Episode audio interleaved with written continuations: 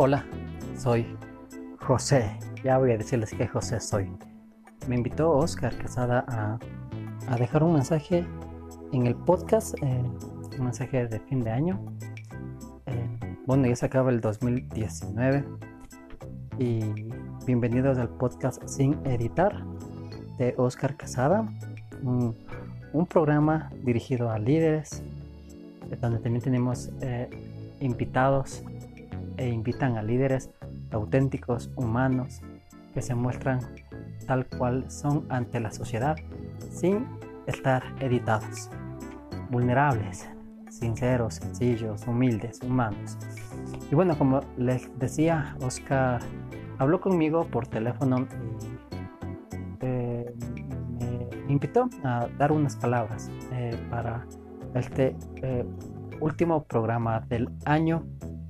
Y bueno, empecemos. Eh, soy José, eh, hijo de Jacob. Eh, tengo 12 hermanos y una hermana. nací hace, hace mucho tiempo. Mm, hijo amado por mi padre y odiado por mis hermanos. Espero ya vayan cachando a, quién, quién, soy. Vayan descubriendo quién soy. Eh, bueno, eh, me pasaron muchas cosas a mis 17 años. Em, la primera pregunta es, me dice, háblame de tu familia. Bueno, nací en un hogar muy disfuncional, muy problemático. Mi papá Jacob eh, Trabajó siete años para, para casarse con mi mamá Raquel, pero eh, mi abuelo le engañó y le hizo que se case con mi tía Lea. Jacob, eh, después de casarse, tuvo una noche con ella, ya saben, de intimidad, y al día siguiente se dio cuenta que no era Raquel y fue y le reclamó a mi abuelo. y y trabajó otros siete años por, por Raquel. Y bueno, a la semana se casó, pero tuvo que trabajar siete años gratis por ella. Y, y bueno, así se dio que mi papá tuvo dos mujeres. Bueno, mi, mi, tía Lea y mi mamá Raquel tenían sus esclavas y también mi papá tuvo concubinas. Eh, Em, todas le, dieron hijos a mi papá, menos mi mamá. Mi mamá era estéril. Eh, ustedes ya han de saber lo que pasó, ¿no? Que mi mamá le reclamaba a mi papá de por qué no, no puede quedarse embarazada. Mi papá no sabía qué responderle. Eh, Raquel insistía en quedarse embarazada. Mi, mamá, eh, y nada que ver. Hasta que un día Jacob le atinó y se quedó embarazada mi mamá de mí. ¿Sí? Y mi papá eh, me puso José. ¿Sí? Me amó.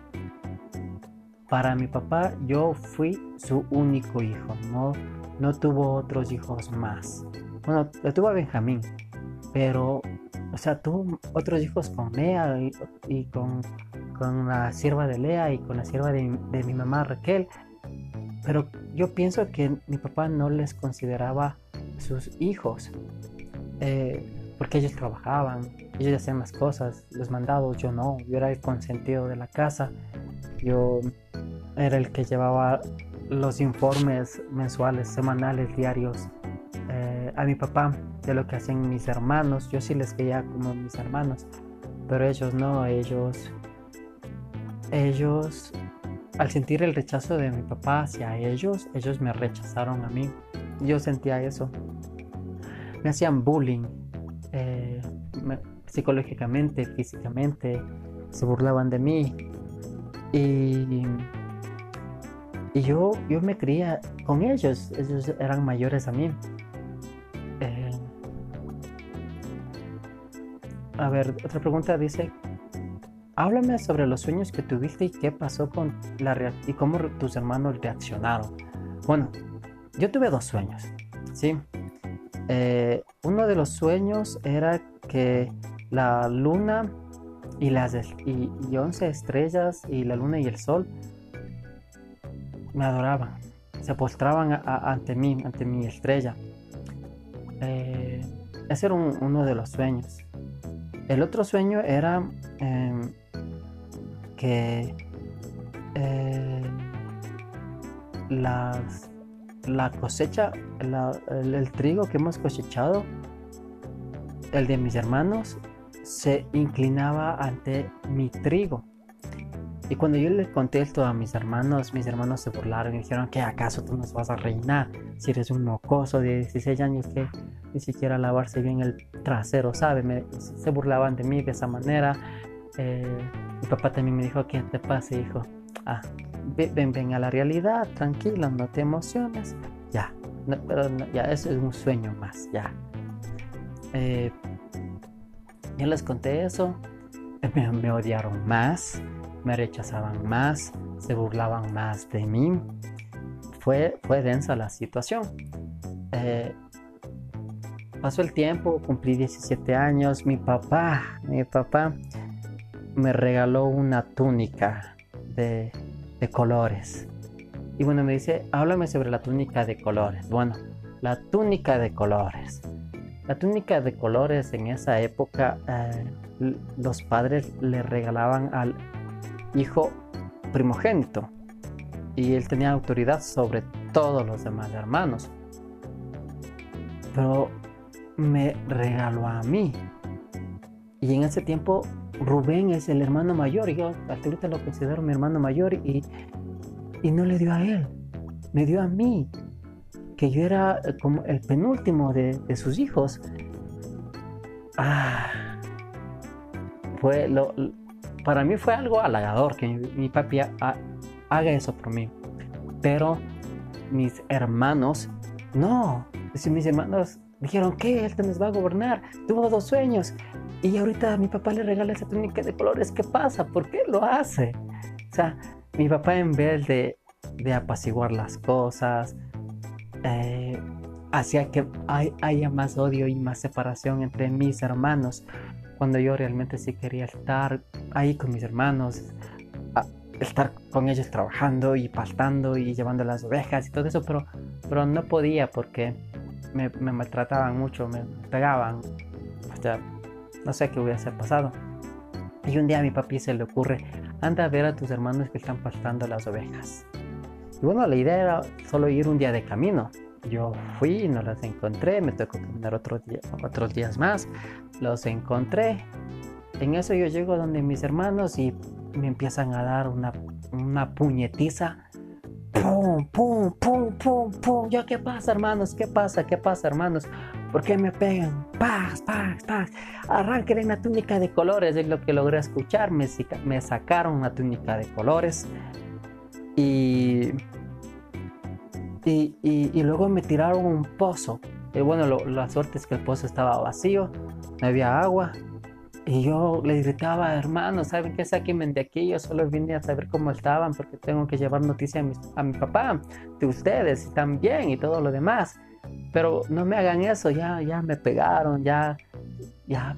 No sé qué les dice, hermano. Él dijo, yo no entendía. Pero luego empecé a entender que era por todo lo que mi papá hizo. O sea, mi papá me vio a mí como único hijo. Y, no como, eh, como el resto, no como un hijo más, sino me vio como el único hijo que amaba, porque era el hijo de la mujer que mi papá amaba. Mi papá amaba mucho a Raquel, a mi mamá. Eh, fue el amor de su vida. Y y por eso mostró más cuidado sobre, sobre mí, más protección. Yo era el más consentido. Y yo creo que por eso mis hermanos me, me llegaron a odiar mucho, me pegaron. Luego yo creo les escuché a mis hermanos que me iban a matar, pero por ahí salió alguien a defenderme. Creo que era Rubén. No, no lo hagan, no lo maten. O Jacob, no me acuerdo quién, quién de ellos era. No, no, Jacob, Judá no, me acuerdo si era Rubén o Judá el que dijo eso, que no lo matemos, que mejor matemos un animal y que rociemos la sangre de ese animal en la túnica. Ah, no me acuerdo qué pasó. Pero bueno, la cosa es que me vendieron a unos ismaelitas, mataron a un, animal, rociaron esa sangre sobre ese animal. Y la cosa es que le iban a decir a mi papá que encontraron esta túnica en el camino y que, y que vea si es la mía. No sé qué pasó. Lo único que me acuerdo es que yo ya estaba con los ismaelitas gritándoles a mis hermanos que no me vendan, no me vendan. Eh, soy su hermano, ¿por qué lo hacen? Pero ya me vendieron, me vendieron a 20 piezas de plata y, me llevaron a, a Egipto. Ahí en Egipto me vendieron a Potifar. Eh, una de las preguntas que dice aquí es, ¿cómo te sentiste cuando tus hermanos te vendieron a, a los ismaelitas? Me sentí mal, me sentí triste, me sentí angustiado, me sentí, me, dio mucho dolor, no entendía lo que pasaba, em, lloré todo el camino, estuve triste todo el camino, por más que los otros esclavos o, vendidos que estaban ahí me consolaban, me decían no te preocupes, no va a pasar nada, tranquilo, todo va a estar bien. Yo 17 años no entendía, no entendía realmente lo que estaba pasando. Llegaron a Egipto, me vendieron a Potifar, como les decía. Y, y empecé a entender que era un esclavo, que ya no era el hijo amado, ya no era el hijo consentido, ya no era el, hijo que no, que no hacía nada en la casa, que no barría, no trapeaba, no lavaba, que no cocinaba. Ya no, empecé a entender eso, a asimilarlo. Y pues ahí en la casa de Potifar me tocó estar de sirviente, como esclavo. Y me tocó entender algo más, que Potifar tenía poder sobre mí y que él podía quitarme la vida, porque yo le pertenecía a él, que un animal, un perro, un gato, un caballo, tenía más valor para él que yo, un ser humano, pero yo era su esclavo. Entonces yo, yo ahí donde Potifar me tocó sobrevivir sobreviví tanto en la casa de Potifar como en la cárcel. Sí, o sea, me tocó entender en la casa de Potifar que era el techo que tenía para dormir, tenía un cuarto. Ese era mi refugio, ese era mi lugar, donde yo lloraba, donde me ponía triste, donde me enojaba, donde gritaba, donde, donde, donde pasaba mis enfermedades. Ese era mi lugar y, todos los días me tocaba levantarme y, salir y hacer las cosas y aprender rápido. Y, lo bueno de mí es que yo aprendí rápido a hacer las cosas. Em, hice, hice mi trabajo, hice de una manera excelente, la, hice bien. Em, desde lavar los platos, hice la, aprendí a lavar bien los platos aprendí a barrer bien, aprendí a tender la cama bien, a arreglar el cuarto bien, a tener las cosas limpias. Eh, y después empecé a, después me enseñaron algo de contabilidad, a manejar las cuentas, eh, después a ver la comida de los animales, después la, la comida de todo el personal. poco a poco empecé a aprender, a aprender, a aprender, a aprender, a aprender. Y cierto día, y, y bueno, aquí hay una pregunta que dice, ¿qué pasó cuando Potifar vio que todo te salía bien? Bueno, cuando Potifar vio que todo me salía bien, llegó ese día y dijo, ¿sabes qué? Yo, yo siento que Dios está de tu lado porque desde que tú estás aquí en mi casa he sentido que hay bendición y he sentido que todo te sale bien. Te voy a dejar a cargo. Para eso yo ya, yo ya sabía todo, o sea, todo lo que se tiene que hacer en la casa y me dejó a cargo de todo. Yo fui su mayordomo, su administrador, yo manejaba las cuentas, y no eran cuentas pequeñas, eran cuentas grandes. Yo manejaba esas cuentas, yo manejaba al personal, yo manejaba eh, lo que se tenía que comprar para la comida del personal, la comida de los amos y la comida de los animales. Eh, yo estaba al tanto hasta de, porque Potifar eh, tenía a cargo también soldados y también estaba a cargo de los soldados de Potifar. Y tuve que aprender rápido eso. Eh, pero fue sobrevivencia, ¿sí? Sobrevivencia porque yo sabía que si hacía algo malo, me, me mataban o me botaban de, la casa y no tenía dónde vivir. Y yo no tenía cómo vivir, no tenía un alimento diario. Pero ahí en la casa yo tenía un techo y tenía comida diaria las tres veces al día y tú sabes que un hombre traga bastante. Y, yo comía, hasta ahorita sigo comiendo bastante. Eh, eso. Eh, ¿Qué pasó con, con, la esposa, con la esposa de Potifar? Eh, hay otra pregunta aquí. bueno, la, la, esposa de Potifar me sedujo. ¿Sí? Ahí donde ustedes lo vean, yo soy pintero tengo mi, llamadito de atención. y las mujeres me regresan a ver, yo no. Entonces yo tengo mi llamadito de atención, mi, atracción, es lo que ustedes dirían ahorita en la actualidad, un sexy, un sexy pill, un, un Brad Pitt, un Tom Cruise, un Ricky Martin, alguien así bien, bien atractivo, bien pintero, bien pintón. Eh, y la esposa de Potifar se fijó en mí se fijó en mí y me empezaba a seducir y, bueno, algunas veces me tocaba decirle que no, que, yo estoy a cargo de la casa, no de ella. Y ella, ah, dame una manita, por favor, lo que sea.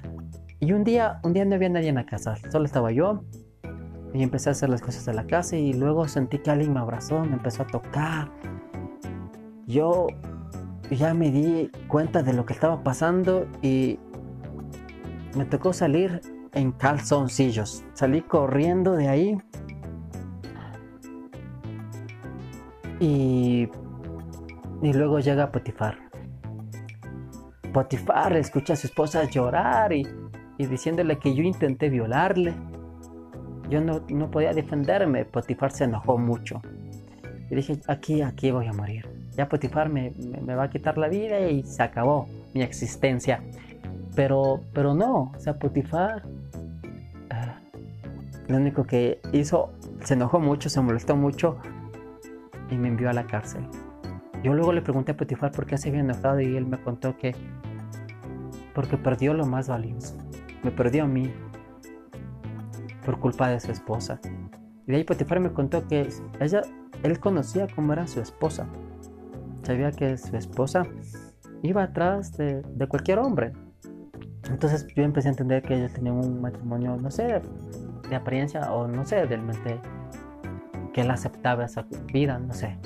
Pero Potifar eh, me explicó que él no me mandó a matar por esa situación porque sabía cómo era su esposa y sabía cómo era yo. Entonces Potifar vio mi carácter, vio mi, mi, el ejemplo que yo daba ahí. Eh, vio que desde que yo llegué su casa empezó a, ser bendecida, a, a, tener providencia. No sé cómo, no sé cómo, no sé cuándo, ¿sí? Bueno, en la cárcel también me tocó sobrevivir en la cárcel y, y empezar de cero. Sí, este año ya se acaba, 2019, ya llega el, el 2020 o el 2.0, 2.0 o el 2020. Y, y, bueno, es un año de nuevas oportunidades, de empezar de cero. Si no, terminaste un proyecto, puedes empezar nuevamente de cero. Si no cumpliste una promesa, puedes este año esforzarte para, esforzarte para cumplir esa promesa. Y eso es lo que me pasó a mí. Cuando yo fui a la cárcel, me tocó empezar de cero. era mayordomo, era el administrador de, de una casa grande. Y luego estuve en la cárcel. Y en la cárcel me tocó.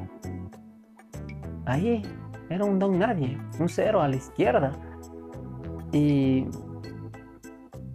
y, poco a poco me fui ganando la confianza del jefe de la cárcel. Que luego el jefe de la cárcel igual me dijo, ¿sabes qué? Hazte cargo tú, yo quiero pegarme unas vacaciones. Y me dejó a cargo de todo, la cárcel, de la alimentación de los presos, de, todo, de que estén sanos, de que estén limpios, de, que hasta la cárcel esté sana, de, de, de las cosas que teníamos que aprender en la cárcel. Me dejó a cargo de todo. Fue bueno. Y bueno, así pasé eh, hasta mis 30 años. ¿Sí? Eh, a los 17 estuve en Egipto y, mis primeros años en, la casa de Potifar viví bien, bien cómodo también. Luego viví en la cárcel, ahí en un cuartito feo, horrible. Me tocó vivir, o me tocó sobrevivir esos 13 años, así. Y yo lo único que pensaba era, ¿por qué mis hermanos me vendieron? ¿Por qué lo hicieron? Eh, pero yo quiero verles y abrazarlos y, yo ya les perdono. Y no entendía por qué lo habían hecho, ¿sí? Eh, en, esos, en ese tiempo me tocó vivir en el presente, en el aquí y el ahora, como te comentaba, o como les comentaba, me tocó vivir en el presente.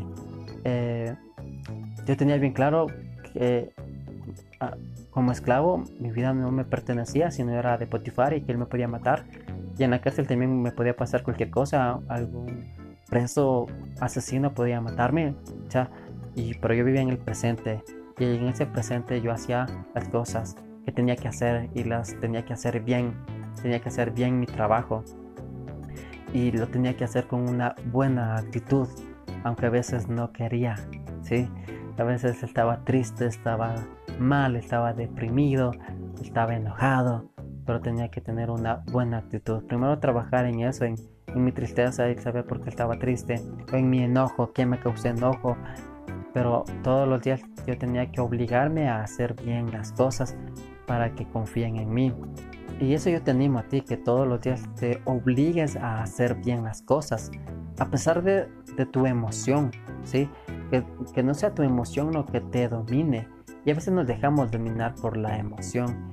Oscar me, me, contaba y eh, bueno, tengo el permiso de él. Oscar me contaba eh, que eh, él tuvo un, pleito con uno de sus vecinos porque él se sentía como incómodo al, ir a cada rato a golpear la puerta de sus vecinos para que puedan quitar los carros y, de, un lugar que no es para estacionar y, y así solo es para transitar y así lo dejen pasar. Entonces Oscar me cuenta que se enojó con el vecino, eh, eh, le dijo que, que, no tiene que hacer eso, que no tiene que dejar el carro ahí, que no es el lugar adecuado y que es prohibido hacerlo. O sea, pero lo dijo, lo dijo mal, lo dijo enojado.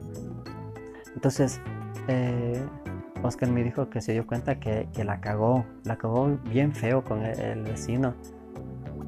y se sintió mal, y luego le dijo a su esposa, mi amor, y me exalté un poquito, ¿no es cierto?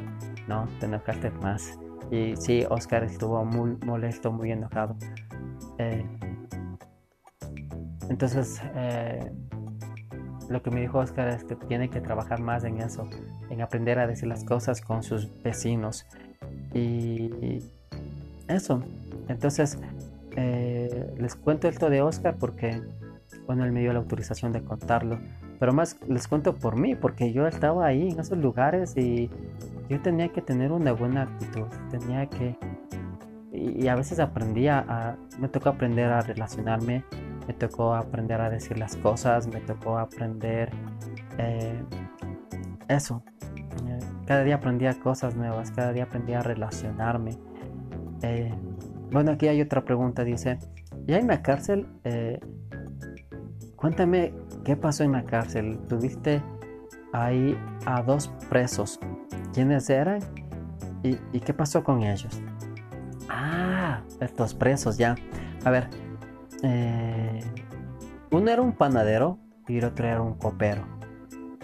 Ellos trabajaban para el rey de Egipto. sí, para el rey egipcio. Eh, bueno, muchos lo conocen como el faraón. Sí, y, trabajaban para, para ellos. Eh, tuvieron sueños similares. Eh, pero el uno hablaba de, restauración y el otro hablaba de muerte. La verdad no, no recuerdo, no recuerdo, creo que fue Copero al que le restauraron en su puesto y el panadero fue al que, al que lo mataron. Sí, creo que el sueño del panadero era que él llevaba los panes donde el rey, pero las aves se comían los panes. Sí, y a él lo mataron. Eh, y le pusieron le, le pusieron en, su puesto al copero y yo le dije al copero, oye, acuérdate de mí, sí, trata de sacarme de la cárcel cuando te liberen a ti. Yo estoy aquí justamente, yo soy inocente de los cargos que me, que me, me dicen que hice. Yo soy inocente. Y el copero lo que me dijo es, sí, ah, yo lo voy a hacer, tranquilo, no te preocupes ya. Yo apenas esté con el faraón, le digo que te saque. Pero no, no, no pasó nada. El copero salió, me, mandó al olvido.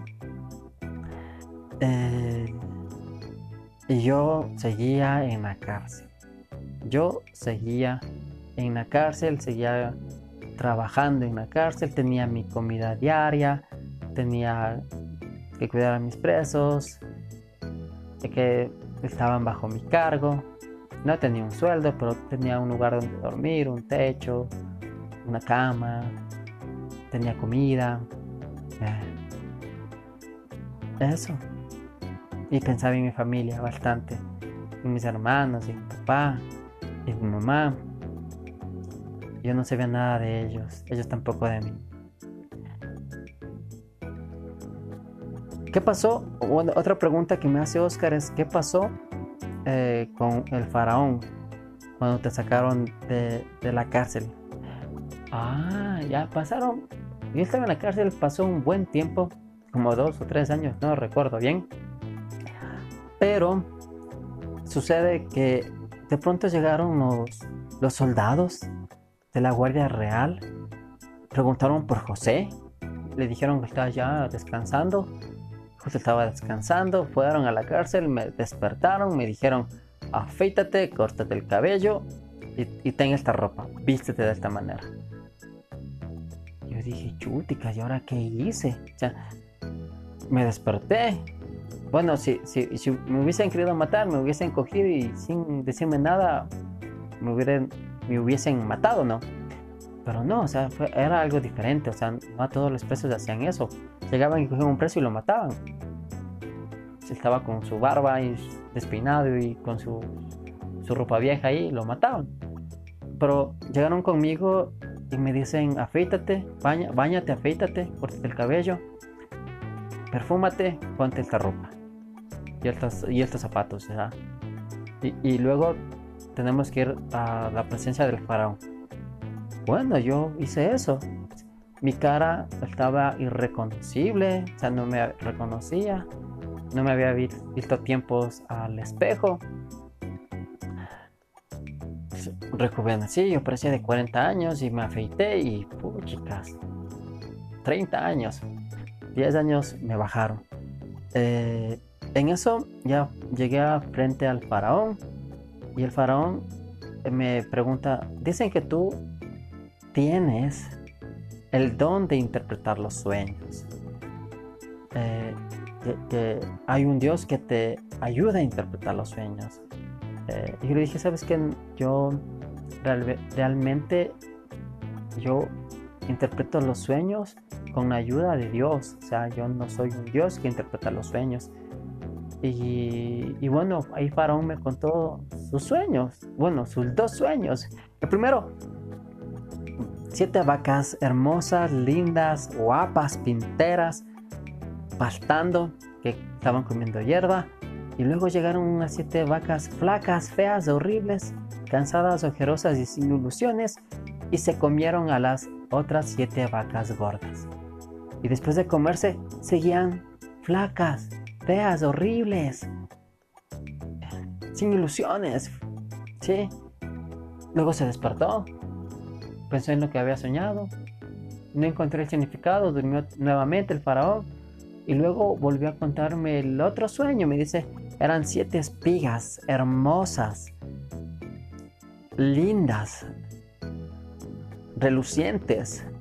Y luego siete espigas flacas, feas, horribles, que se que destruyeron las siete otras espigas.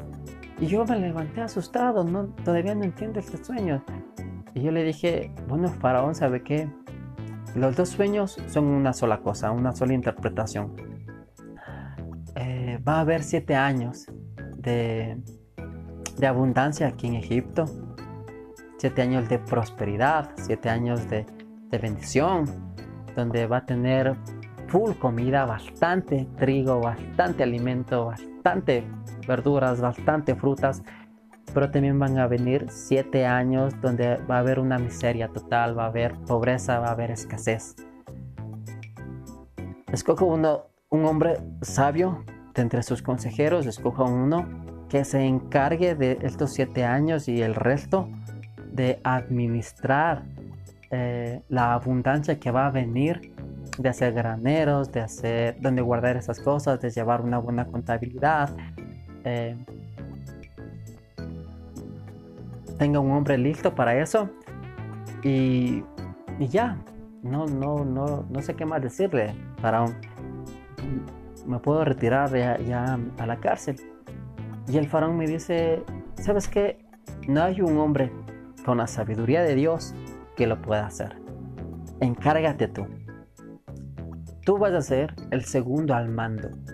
Vas a estar a cargo de mis ejércitos y de todo lo que tú dijiste que hago. Vas a ser del plan que me contaste yo voy a estar sobre ti. Ten mi anillo, ten mi ropa y ten esta mujer. Cásate con ella ahorita. Me dio a, a una linda egipcia hermosa. Me casé con ella. ¡Wow! ¡Wow! O sea, de, estar 13 años en el olvido, a los 30 años, el faraón, el rey, me, reconoce como alguien importante me da autoridad sobre su ejército, sobre su nación, menos sobre él. Me da una esposa, me cambia de nombre, me pone Safnaf Panea. Y ese nombre significa el Salvador. Y, me casé con, con Asenat, tuve dos hijos, Efraín y Manasés. Hijos hermosos que me nacieron allí en Egipto. Pero no sabía de mis padres, de, mi papá, de mis hermanos, no sabía nada de ellos. Los siete años de abundancia pasaron rápido. Eh, yo construí graneros donde guardar todos los granos. Eh, y, ya dejé de llevar la contabilidad porque había, había bastantes, bastantes, bastantes granos. y luego ya empezaron los siete años de hambre los sacerdotes de, Egipcio, de Egipto tenían la comida gratis por ser sacerdotes, pero todos, todos tenían que comprar la comida. Los, primeros meses, el, primer año, los primeros días sí fueron buenos, la gente compraba, o sea, los primeros días no mucho, porque ellos también tenían su, su, guardado, entonces ya, pero después ya empezaron a comprar, a sentir la necesidad. Después empezaron a llegar gente de otros pueblos, de otras naciones. Se les vendía a ellos. Y luego yo, le, yo veo que llegan mis hermanos. A ver, hay una pregunta aquí. ¿Cuál fue tu reacción o qué pasó contigo cuando viste a tus hermanos que llegaron a comprarte el trigo? A ver, mi reacción. Les vi a ellos y lo primero que quise hacer es lanzarme y abrazarles. Pero, pero fue ahí cuando les vi que me acordé de, los sueños que tuve hace, hace bastante tiempo, hace 20, 22 años. Me acordé de los sueños y dije, se hizo realidad estos sueños. Yo nunca trabajé para alcanzar estos sueños. De hecho, yo me había olvidado de este sueño. Me había olvidado de estos sueños. Y les veo a mis hermanos que se postran ante mí para pedirme comida y ahorita me acuerdo que soñé que ellos, el, trigo de ellos se postraban ante mi trigo. Y, las estrellas que representaban ellos se postraban ante mí, que yo era una estrella. Y me acordé de esos sueños en ese instante que mis hermanos llegaron y se postraron. Llegaron solo 10. Pero me acordé de esos sueños. Y yo quería levantarme y decirles, oigan, soy su hermano José. En ese momento quería llorar. Bueno, sí lloré.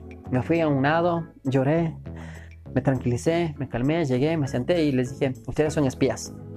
Ustedes son unos hebreos espías que quieren ver cómo está el país y saquearlo. Y ellos, no, no somos espías, nosotros venimos, somos siervos, somos hijos de Jacob, una persona buena, honrada, honesta. Eh, venimos a comprar trigo para llevarlo allá a nuestro padre y a nuestra gente para que no se mueran de hambre. Y no nos acuse de espías. No, ustedes son espías. Para comprobarlos van a quedar aquí 10 días. Yo estuve 10 días. Y yo les decía, que uno de ustedes vaya, se lleve la comida para que no se mueran de hambre. Y, y luego regrese cuando termine la comida. Pero el resto se queda aquí prisionero.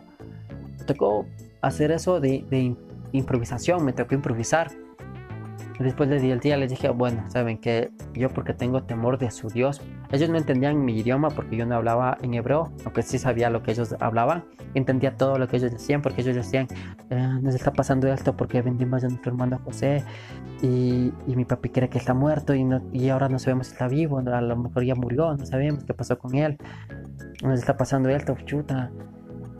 Y no nos pasó antes, nos está pasando ahorita, qué mala suerte que tenemos. Bueno, Luego les dejé libres, se fueron. Yo no sé qué pasó con ellos en el camino. Pero yo lo único que les dije es que si tienen otro hermano, que vengan con él. no pueden venir solo los 10, tienen que venir con su otro hermano. Yo quiero saber si Benjamín estaba vivo, si ellos se, llevaban bien con Benjamín. Resulta que pasó un tiempo, no venían, pasó otro tiempo, tampoco venían, y luego yo les veo, les reconozco y, veo que vienen con Benjamín. Yo le dije, bueno, ¿saben qué? Antes de venderles yo quiero que pasen y, me, han mostrado que no son espías porque me han traído a su hermano Benjamín. Quiero que pasen acá y, y, coman conmigo. ¿Sí? En ese tiempo no me tocaba a mí comer con ellos porque era considerado algo feo e impuro comer con pastores. Aunque yo también era hebreo, ¿no? Entonces les puse desde el el mayor hasta el menor, en orden que se sienten. Pero a mi hermano último le di bastante comida para ver cómo ellos reaccionaban. Y ellos no, oye, Benjamín, al dragón de todos nosotros le dio más. Este man sabe, sabe la situación. Ellos no sabían que yo escuchaba lo que decían, ¿no? Si, supieran que entendía que no me hubieran dicho este man, o sea, pero bueno, yo me reía, yo comí en mi mesa al lado de ellos, bueno, no tan al lado, pero cerca de ellos. Y luego ya les... Ah, antes en el primer viaje yo les, les devolví la plata ellos me, me, dieron para comprar. No sé qué, cuál fue su reacción cuando la vieron, no sé. Pero en este segundo viaje también les devolví la plata. Pero también en la, en la canasta de Benjamín puse una copa mía. Y bueno, al día siguiente ellos se fueron y caminaron. Y luego le mandé a mi, a mi jefe de seguridad a que les vaya a ver y les acuse de ladrones. Y bueno, mi jefe de seguridad me contó que él fue, les dijo, ¿saben que ustedes se han robado la copa de mi, de mi, de mi amo, de mi amo? Ustedes eh, no saben que él es adivino y que él sabe que ustedes se cogieron y sabe quién se cogió. No, nosotros no nos hemos cogido, dijeron ellos. Si quiere, vea revise cada uno de nuestros, de nuestros costales y empezó a revisar ah, y, me cuenta eso que le empezó a revisar y que sacó la copa de Benjamín. O sea, aquí está, su hermano Benjamín se ha robado esta copa. Yo me lo llevo a él. Ustedes pueden irse donde su papá. Y se armó la grande, ellos llegaron donde mí y me dijeron que, que no pueden hacer eso, que no pueden, no puede quedarse Benjamín aquí en Egipto, porque si, si ellos ven que no regresan con Benjamín, su papá se muere de tristeza. Y ellos no querían que su papá se muera de tristeza. Y empecé a entender algo, empecé a entender que mi papá no había cambiado para nada. Que mi papá seguía haciendo separaciones, seguía haciendo diferencias, seguía amando más a uno y no, y no amaba a todos por igual. Empecé a entender que mi papá no había madurado, no había cambiado para nada. Pero era mi papá a la larga era mi papá y tenía que traerlo. Cuando vi eso de mis hermanos y vi que realmente estaban arrepentidos, les dije, ¿saben qué hermanos? Yo soy José. Y me aguanté y lloré, lloré con ellos y les abracé. Les dije, me, encantó verles la primera vez, me encanta verles la segunda vez, me encantó compartir con ustedes, les hablé en hebreo conversamos con ellos y ellos, no, José, estás vivo. Pensábamos que estabas realmente muerto, perdónanos por lo que te hicimos. Yo ya les perdoné, hermanos, les dije. vayan, vayan, vengan, vengan con mi papá. Hablé con el rey y el rey me dio autoridad, autorización para que tengan ustedes un lugar donde vivir en ese lugar, tengan su alimento diario, no, les va a faltar nada. Vayan. Y yo me fui con ellos y, y, me fui, le vi a mi papá, le abracé a mi papá, le traje a Egipto. Mi papá bendijo a mis hijos antes de que se muera, me bendijo a mí, bendijo a mis hermanos. Fue bueno, fue bueno eso. La reconciliación fue buena. Y ahí me acordé de que Dios cumplió su plan en mí. De que ese sueño era el sueño de Dios. Yo me había olvidado de ese sueño. Yo por, por miedo viví, sobreviví. Por miedo me tocaba sobrevivir en el presente. Vivía al día a día, vivía al estar aquí ahora. Tengo que hacer esto, tengo que hacer esto, tengo que hacer esto para que no me maten, para que no me voten, para, para tener una casa, para, para comer. por miedo hice, por miedo hice eso, pero también tenía una buena actitud. Y luego viví bien, viví cómodo, me había olvidado de, de lo que me pasó, de mis tristezas. Por eso uno de mis hijos tiene un nombre chévere. Y donde fui bendecido y prosperado. Y luego veo a mis hermanos y hubo una restauración una reconciliación hermosa y extraordinaria.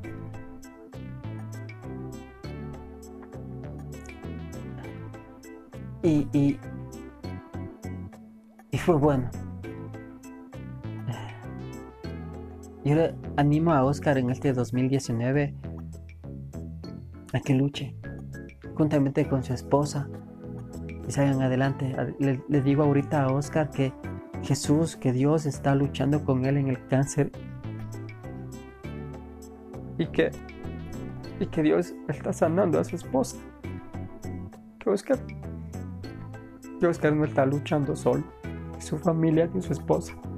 El león está luchando con él y el león también sufre lo que Oscar está sufriendo.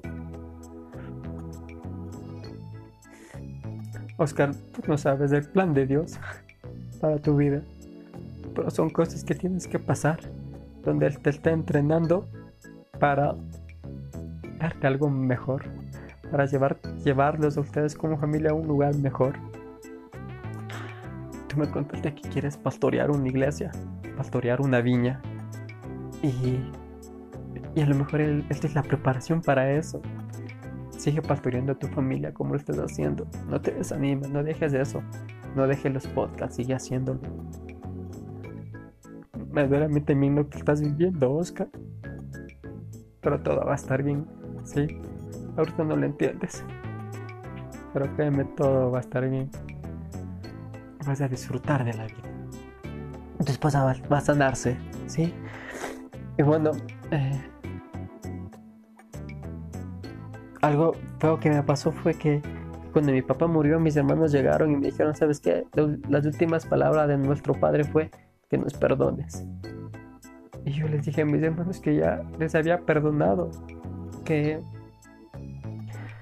que Dios fue el que me trajo acá, Que yo me les adelanté para cumplir el plan de Dios. Que al principio yo tampoco entendía lo que estaba pasando, lo que estaba viviendo, tampoco entendía su reacción hacia mí, pero que todo eso tenía que vivirlo para yo ser la persona que, que rescate no solamente a que le rescate no solamente a ustedes, sino a muchas personas más del hambre, de la pobreza, de la necesidad. Donde aquí en Egipto hay abundancia. Yo entendí eso cuando les vi a mis hermanos postrarse y cuando le vi a mi papá postrarse ante mí. Eso fue lo que entendí. Y bueno, para este 2020 o 2.0, 2.0 o 2020, yo te animo a que confíes más en Dios. Si me estás escuchando, confía más en Dios.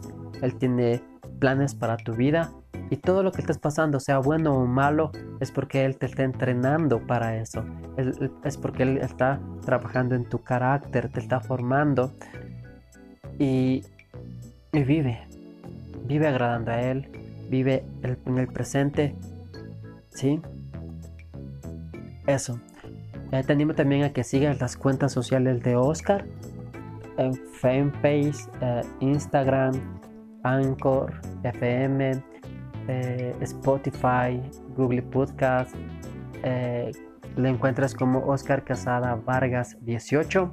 Te animo también a que lo sigas en su canal de YouTube, Oscar Casada Vargas, y en su Twitter como Oscar Casada 18. Creo que está, ya me olvidé de lo del Twitter. Te animo a que lo sigas, a que, obvio, si te gusta este, este podcast, este último del año, compártelo a tu, a tu gente, a tu familia, a, tu pata. Eh, y, dale un buen comentario a Oscar si te gustó, dale un comentario chévere, ¿sí? Eh, te dejo, ¿sí? Eh, bueno, yo sé que Oscar está agradecido conmigo por, por haber enviándole, por haber enviado este mensaje a ustedes. Se despide José. Espero les haya, les haya gustado eh, el resumen de mi vida. ¿sí? Espero tener otra ocasión para conversar con ustedes, compartirles otra vivencia mía. O a lo mejor Oscar invite a otra persona, no sé. Pero sí, sí. Si te gustó, comparte, dale like, síguelo. Nos vemos. Chau, chau.